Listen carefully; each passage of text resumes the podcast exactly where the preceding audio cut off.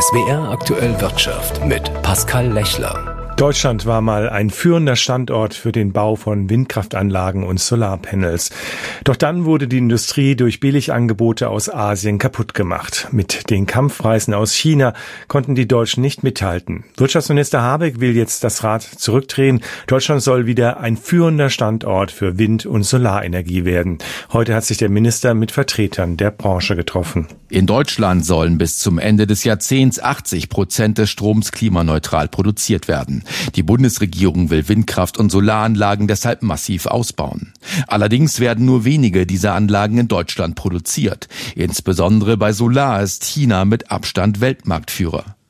Wirtschaftsminister Habeck von den Grünen will nun gegensteuern. Zum einen durch mehr finanzielle Förderung hiesiger Produzenten, etwa mit Investitionsprämien oder durch schnelle steuerliche Abschreibungen. Zudem soll der Staat nach Habecks Vorstellung für Investitionsrisiken einstehen. Der Wirtschaftsminister betonte, es sei wichtig, für die Energiewende Produktionskapazitäten in Deutschland und Europa zu stärken. Es gehe darum, Wertschöpfung und Arbeitsplätze zu sichern.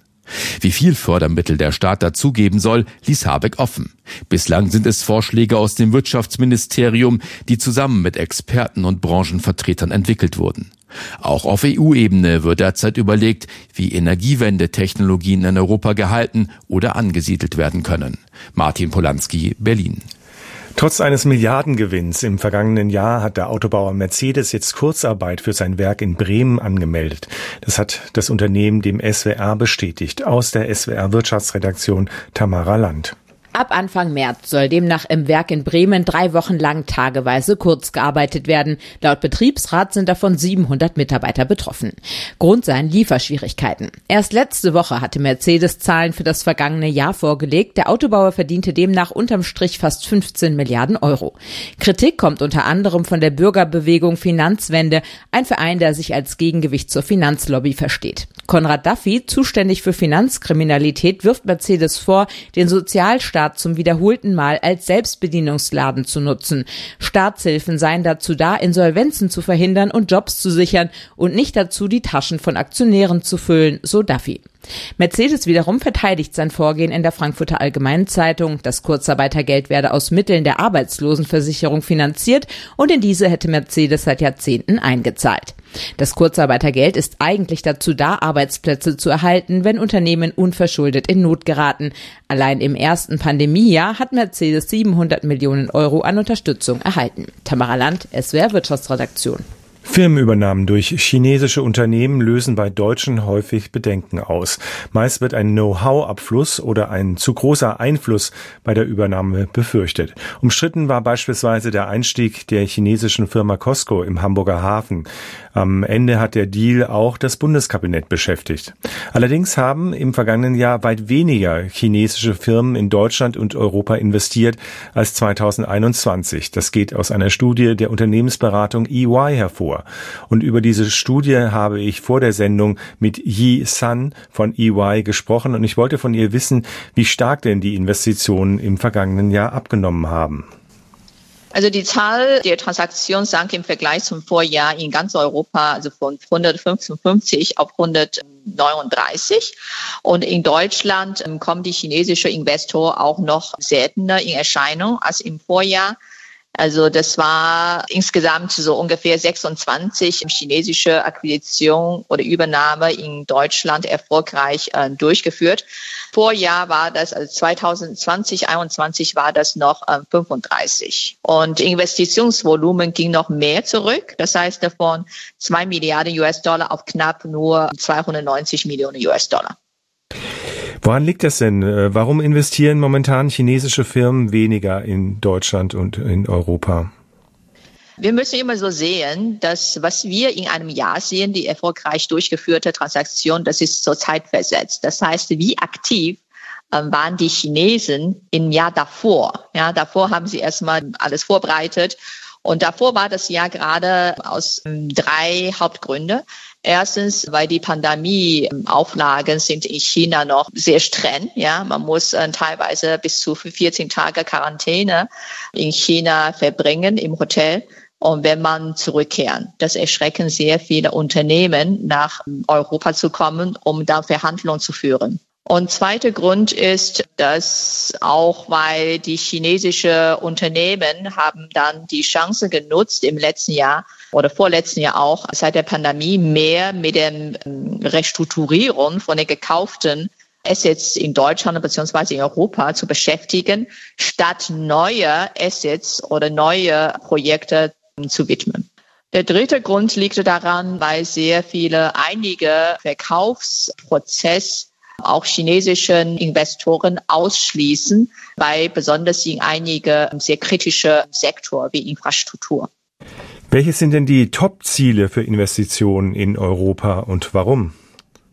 Deutschland, England, Frankreich, die bleiben als Top-Ziele, Investitionsziele in Europa, was M&A, also was Akquisition angeht. Und der Grund liegt einfach darum, weil die Sektor wie Life Science oder Industrie oder Hightech, die sind auch die ähm, tragende Industriesäule in dieser Länder.